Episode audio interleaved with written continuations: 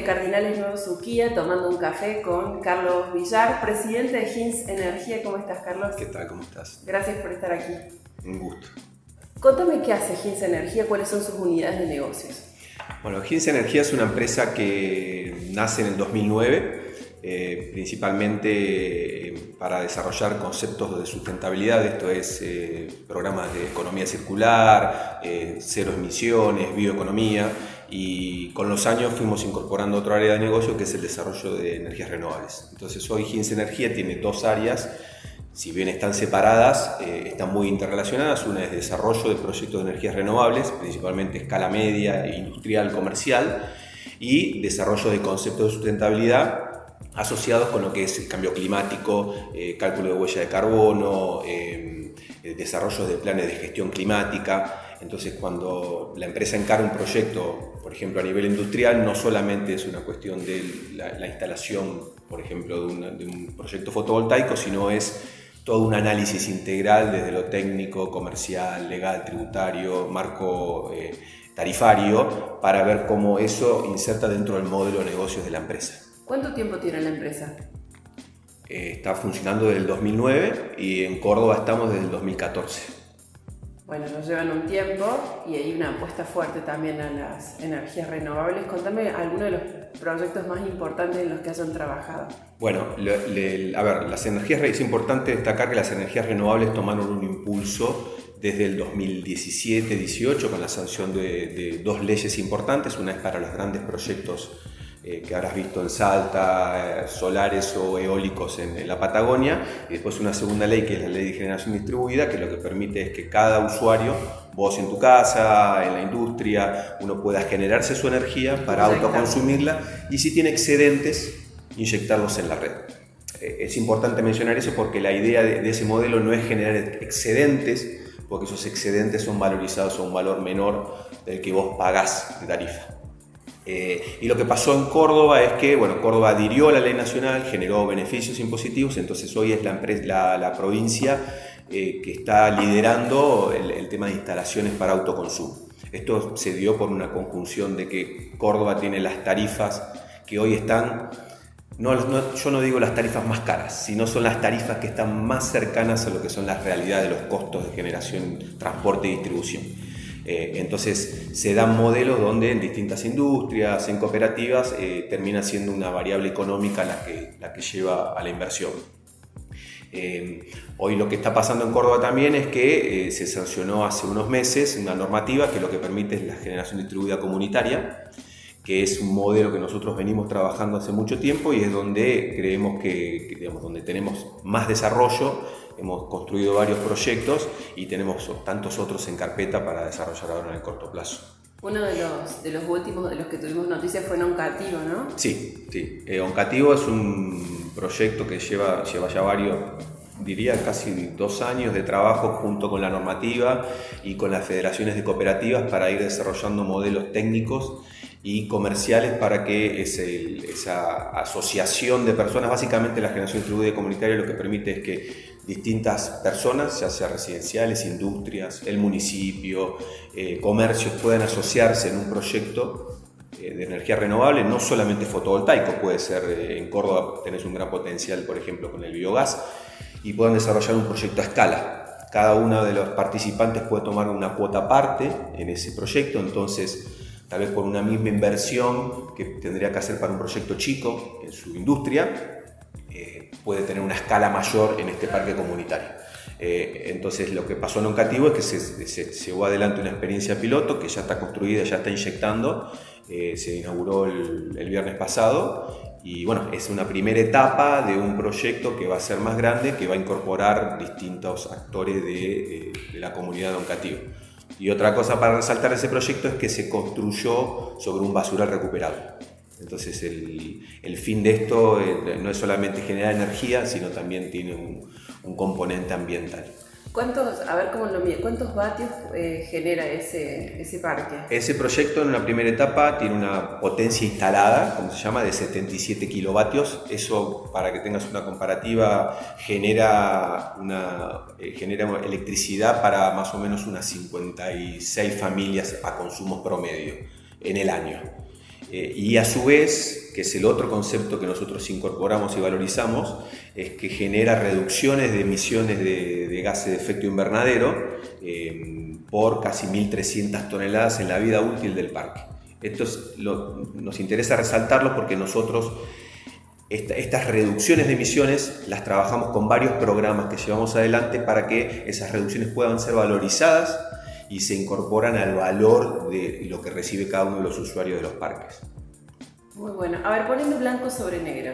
Hasta hace un tiempo atrás creíamos que para poder ser eh, sustentables o generar nuestra propia energía teníamos que tener un techo para poder poner nuestra, nuestro panel. Ahora no, hace falta tener un techo ni siquiera. No, no, no. Bueno, otra de las ventajas que tiene la generación distribuida comunitaria es la universalidad. Vos vivís en un segundo A y crees en el concepto de las energías renovables y querés tener energía renovable y no podés. Eh, entonces vos ahora sí podés eh, formar parte de un parque comunitario donde vos tenés eh, una participación, la que vos quieras.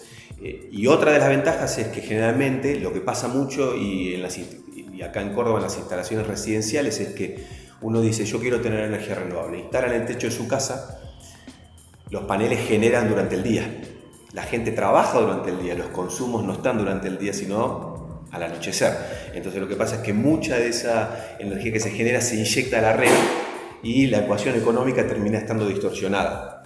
En este caso vos tenés una energía generada en un parque comunitario y vos lo que recibís al final del mes es un crédito valorizado de la distribuidora, ya sea PEC o la, o la cooperativa, y lo descontás de tu factura. Entonces no es que tiene que estar asociado a tus consumos diarios. Un buen ejemplo es el municipio. El municipio puede tener generación renovable para el alumbrado público.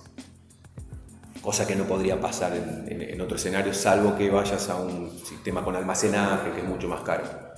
¿Cómo te imaginas el futuro de la industria de acá a 5 o 10 años? Eh, bueno, la industria a nivel mundial ha crecido mucho y va a seguir creciendo por, la transición energética que se está dando. Hoy eh, eh, habrás escuchado lo que se llama la COP26, que se dio en Glasgow, antes nadie lo conocía, este año esto tomó como mucha, mucho conocimiento porque la realidad que el, cambio climático está comprobado, entonces hoy todos los países tienen que tomar acciones para empezar a reducir las emisiones. Eh, y uno de los principales eh, sectores donde se pueden generar reducciones es en energía. Entonces, todos los países tienen acciones muy agresivas en el tema de desarrollo de energías renovables, pero que están muy asociados a proyectos de largo plazo, con un recupero que va, de 8 a 10 años, entonces precisas una moneda sólida para que eso pueda ser recuperado. En Argentina, yo entiendo que no va el modelo por ahí, por eso los proyectos Renovar, como se conocieron en su momento, tuvieron un problema en el 2018 y ya no hay licitaciones porque son compromisos de compra de energía dolarizada a largo plazo. Lo que yo veo son estos modelos virtuosos donde generan innovación, donde vos podés eh, incorporar no solo beneficios económicos para, para, los usuarios, sino también beneficios sociales y beneficios ambientales, lo que se llama triple impacto. Entonces yo veo que eh, por la descarbonización de la matriz energética y por las nuevas generaciones mucho más comprometidas con esto, yo creo que esto es una cosa que va a ser exponencial. Eh, que, va a crecer muchísimo. Hoy las empresas, por ejemplo, nosotros lo vemos mucho, las industrias no toman decisiones por a ver en cuánto recupero la inversión. Yo preciso, yo quiero generar energía renovable porque quiero tener un compromiso, quiero reducir la huella de carbono. Y en otros casos pasa, por ejemplo, que consiguen mejores eh, tasas de interés de los bancos simplemente porque tienen proyectos que están asociados a, eh, cuestiones de, ambientales. Carlos, ¿cuál es la ventaja competitiva de tener una empresa como la tuya en Argentina y no tenerla en Canadá, por ejemplo? ¿Estamos en un lugar privilegiado o no? Eh, estamos en un lugar privilegiado en Argentina como en tantas otras áreas. Tenemos recursos de todo tipo, eh, tenemos los mejores vientos, tenemos de las mejores irradiaciones eh, el problema que tenemos siempre es la cuestión macroeconómica, es la cuestión política pendular que tenemos y eso hace que muchas veces estos proyectos de largo plazo eh, no, puedan terminar de arrancar porque siempre tienen algunas, lo que sabemos, picos y valles en la, economía. Eh, ahora, Argentina es privilegiada en cuestión de recursos, hablamos de Córdoba, Córdoba tiene buenos corredores de vientos para hacer proyectos eólicos en la zona General de Valle, Achiras, tenés una zona productiva muy fuerte, o sea, las bioenergías tienen un potencial enorme, y tenés buena irradiación solar. Entonces se da todo un componente que si a eso le sumas que Córdoba es la segunda provincia en donde el consumo está centralizado, yo creo que está todo dado para que, para que el, crecimiento se dé. Eh, lo, que hay que generar es lo que, es lo que está haciendo Córdoba, es generar normativa, es generar asociaciones entre el sector público, el sector privado, el sector académico. Yo puedo mencionar la CAPEC en Córdoba, por ejemplo, que no se da en otras provincias, que te genera como una visión de mediano o largo plazo. Bueno, eso te da un marco donde vos puedas desarrollar iniciativas. Lo decías al comienzo de la entrevista que Córdoba es una de las provincias que más apuesta a, esta, a las energías renovables. Yo leí una, una estadística, no sé si la tengo bien firme, que el 60% de lo que se genera se genera en Córdoba, ¿es así? A ver, no, el, el, 60% de las instalaciones para autoconsumo, bajo la ley de generación distribuida, está en Córdoba. Bien. Esto se da por lo que te decía antes, primero, tarifas más cercanas a la realidad de los costos de la energía, con una dispersión que se da entre zonas de PEC y zonas de cooperativas, bueno, por cuestiones eh, que, hacen también las cooperativas, eh, muchas cooperativas proveen luz en lugares donde de otra forma, si no, no tendrían, entonces muchas veces los costos de las líneas hacen que, que se encarezcan las tarifas, entonces por eso Córdoba le, ha dado impulso con beneficios impositivos también eh, para que sea la provincia donde más instalaciones se están dando. Bien, hay economistas que dicen que para que no entremos en default tenemos que acomodar las tarifas, ¿no? Sí. ¿Qué imaginas vos si se acomodaran las tarifas? ¿Qué imaginas vos del futuro de tu industria? Eh, mira, yo lo que te puedo decir es que hoy en un escenario donde las tarifas eh, las tarifas pueden tener un componente económico, si se quiere, como te decía antes, tiene un costo, el costo de la generación, el costo del transporte, el costo de la, distribución está, eh, que, se subsidie eh, en algunos segmentos es otra cosa, pero los costos reales están. Si no, no lo paga el usuario, lo terminamos pagando todos nosotros a través de, los subsidios que, que, Camesa, que es el ente que, que es el mayorista que compra y vende energía, el Tesoro termina subsidiando a Camesa. Entonces lo que, lo que termina pasando en, esta cuestión de tarifas es que indefectiblemente van a ir aumentando, ya se está dando que por ejemplo distintos segmentos, hay sectores de las grandes industrias que tienen los costos que no están subsidiados, hay otros sectores de industrias grandes que están bajo órbitas de, por ejemplo de PEC, que ya tuvieron aumentos este año y que deberían seguir el sendero del costo real de la, energía. Eh, y que las tarifas, entiendo, hay anuncios en la prensa que, el próximo año, si bien van a hacer una segmentación, las tarifas van a ir aumentando. Eh, entonces es una cuestión natural de que, de que digamos, este tipo de tecnologías eh, en el mundo funcionan, cada vez son más baratas, llegan a un punto donde ya están con una madurez tal de que el costo no, no creo que baje mucho más de precio, pero son tecnologías que hoy pueden desplazar las tecnologías tradicionales a un buen precio. Y lo que te permite, que es clave, es la descentralización. Vos no tenés que ir a generar con grandes centrales hidráulicas en el sur, o grandes parques eólicos, o grandes centrales térmicas. Vos podés potenciar el desarrollo regional, entonces generando, por ejemplo, el modelo comunitario lo que busca es eso, vos desarrollar regionalmente la energía en el lugar donde la consumís. Eso además te ahorra pérdidas de transmisión de la, de la energía y te genera algo importante. Nosotros lo vemos, por ejemplo, ahora en Oncativo, estamos terminando de construir en Arroyo Cabral otro parque, sentido de pertenencia. Vos vas a esas cooperativas y la gente ve el parque como, como algo propio. Entonces, eh, dicen, yo quiero ser parte del parque comunitario y vos le puedes explicar cuál es la tarifa, la inversión, no me interesa, no me interesa en cuanto lo recupero, yo quiero participar de esto porque está en mi pueblo, porque, porque quiero generar energía renovable. Entonces ahí es donde creo que desde la industria lo que tenemos que generar es, eh, es modelos de negocio que sean... Eh, a ver, que sean sinceros en el sentido de que eh, en esto también hay mucho marketing, ¿no? Instalar tu energía verde y generar beneficios. Y bueno, y muchas veces a nosotros nos pasa eh, eh, estar con, clientes de que por los tipos de consumo que tienen le decimos, mira, no te conviene hoy por una cuestión económica. Si vos querés tenerlo por una cuestión ambiental, bienvenido sea, pero la realidad es esa. Entonces, creo que la industria lo que debe hacer es sincerar este tipo de cosas también. Te vuelvo a 15 La última, porque ya nos pasamos un poco de tiempo, pero contame cuánta gente trabaja hoy Mira, nosotros acá en Córdoba tenemos un plantel de, hoy son cinco ingenieros, más sector administrativo, tenemos oficina en Buenos Aires con otros tantos ingenieros. Y lo que tenemos eh, es, nosotros tenemos una forma de trabajo muy cooperativa, entonces tenemos distintas alianzas eh, tenemos distintas alianzas a nivel internacional, tanto públicas como privadas, eso es algo que tal vez es importante mencionar. Eh, entonces tenemos una asociación estratégica con la firma Soventix, que es una de las líderes en Alemania, con la cual desarrollamos eh, departamento técnico para, para la construcción de grandes parques. Eh, y por otro lado tenemos asociaciones con, con institutos y organismos eh, europeos que lo que hacen es dan soporte también para el desarrollo de modelos. Por ejemplo, trabajamos con la GIZ, que es la Agencia Federal Alemana del gobierno alemán. Estamos desarrollando en asociación con ellos un, un fondo solar para poder financiar proyectos en Argentina. Bien. Así que trabajamos en forma cooperativa.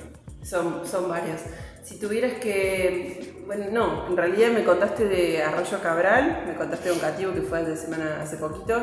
Eh, ¿Próximos eh, novedades o desarrollos a futuro? Mirá, desde el aspecto climático estamos llevando adelante algunos programas que espero que puedan ser aprobados y lo que permitirían es incorporar financiamiento de carbono, esto es las reducciones de emisiones que puedan ser valorizadas tanto para proyectos de biogás para rellenos sanitarios, para la captación de metano en rellenos sanitarios y para proyectos comunitarios. Esos tres eh, los estamos trabajando y espero que en las próximas semanas podamos anunciar que ya están aprobados los programas. Y después en lo que es generación distribuida comunitaria tenemos un portafolio bastante importante eh, con parques industriales, tenemos ya convenios firmados, tenemos eh, varios proyectos que vamos a empezar a construir en breve en, sectores cooperativos, en las cooperativas eléctricas. tenemos también, estamos avanzando con desarrolladores inmobiliarios para conceptos de, de, que el modelo comunitario pueda abastecer a distintos emprendimientos que tengan los desarrolladores inmobiliarios y eh, también con cadenas de comercios. Eh, entonces, con, varios de ellos estamos ya avanzados en modelos, con algunos ya con contratos eh, firmados, y te diría que en, lo que es la jerga de la industria estamos con más de 5 megavatios en desarrollo. ¿5? Sí, Es un montón.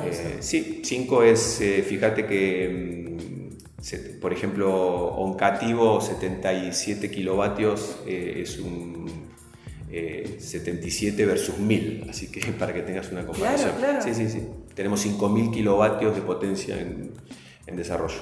Estamos, a ver, la normativa le falta todavía definir algunas cosas que ¿Eso en cuánto tiempo, Carlos? Bueno, es, lo que te digo. Hay que definir. Eh, Pueden darse todos juntos o pueden darse a lo largo del tiempo. Nosotros ya, como te digo, ahora estamos con Arroyo Cabral, ahora empezamos a construir otros parques en, cooperativas y para algunas, para algunas asociaciones de industrias. Y bueno, y los otros parques grandes, hay dos parques de, de 2 megavatios que, bueno, que llevan su tiempo de proceso, ya hemos hecho el anteproyecto, ahora falta terminar de definir el financiamiento. Eh, cosa que no es fácil, pero bueno, pero ya los modelos están en marcha, así que espero que se den en, en breve. Muchas gracias. A vos.